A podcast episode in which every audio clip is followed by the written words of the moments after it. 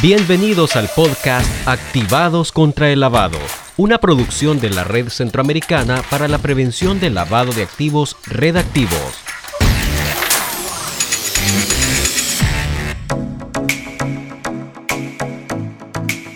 Hola, ¿qué tal? Hoy vamos a dedicarnos a conversar sobre las señales de alerta de lavado de activos y medidas de prevención para contadores públicos autorizados.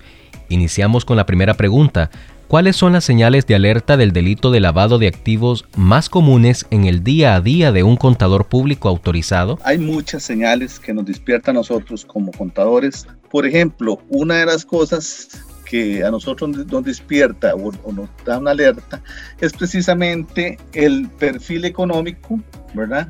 De las operaciones que realiza la entidad. O sea, cuando la cantidad de recursos que maneja no están, digamos, de acuerdo a los ingresos o al estilo de vida. Otro aspecto importante es cuando tiene muchísimas cuentas corrientes esa persona. Tiene muchas cuentas corrientes, eh, aparece, digamos, en diferentes, eh, en diferentes países. Eh, entonces ahí nos despierta la, duda y si tiene un control débil, especialmente en la parte contable. Por otro lado, ¿cuáles son las medidas de prevención que se pueden adoptar cuando se presentan estas señales de alerta? Para, para como medida es identificar al cliente que se tiene. Podríamos también decir de que es muy importante tener un buen sistema o mecanismo adecuado para el almacenamiento de la información. Todo eso, ¿por qué? Porque en cualquier momento eh, eso lo pueden solicitar cualquier entidad, ¿verdad? Entonces, también tenemos que tener o establecer controles que aquí en nuestro país eh, se conocen como ROS, que son, digamos, los resultados de la vigilancia constante y seguimiento de las transacciones o negocios ¿verdad? específicos.